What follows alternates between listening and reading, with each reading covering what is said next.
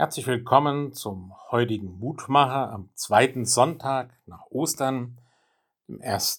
Mai, mit dem Wochenspruch aus Johannes 10. Christus spricht, ich bin der gute Hirte. Meine Schafe hören meine Stimme und ich kenne sie und sie folgen mir und ich gebe ihnen das ewige Leben. Heute feiern wir uns in Bicken die erste Konfirmation von dreien insgesamt in unseren Gemeinden.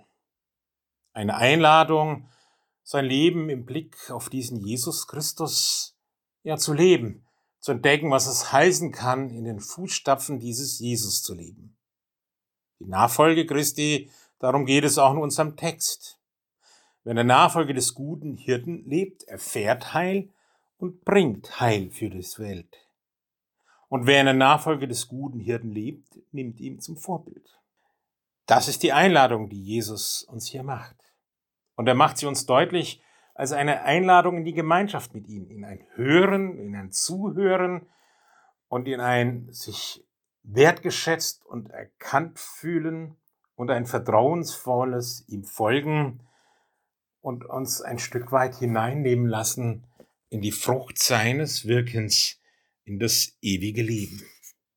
Wer so dem guten Hirten folgt, der hat auch etwas weiterzugeben in seinem Leben. Etwas von Lebenssinn, von Frucht. Etwas von Liebe und Freundlichkeit und Freiheit.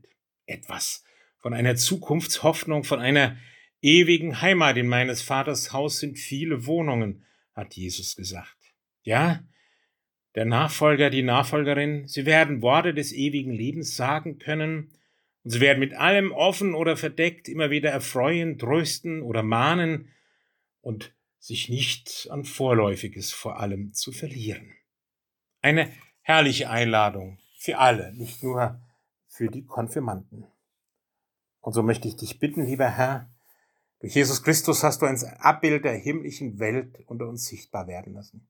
Hilf, dass davon auch unter unserer irdischen Gesetzmäßigkeit möglichst viel verwirklicht werden kann, dass wir schon etwas spüren von dem Kommen deines Reiches.